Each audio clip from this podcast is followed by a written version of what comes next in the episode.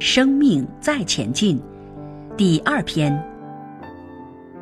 用什么样的眼光来看这个世界很重要。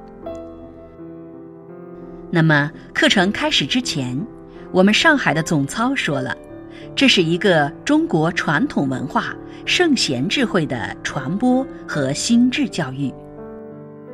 孔子也好，佛陀也好，耶稣也好，他讲的言谈很多的东西。很多人们可以参考的心智模式的观点，看看他们是怎么看这个世界，用什么眼光看这个世界，用什么样的心智逻辑来解读他的人生。所以，佛陀讲经说法四十九年，就是在讲办一场心智教育。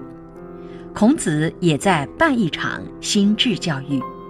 基督也在办一场心智教育，那么只是表达的模式不同。刚刚我们有听到一句话：一种想法就有一种活出来的方式，所以你用什么眼光看这个世界，很重要。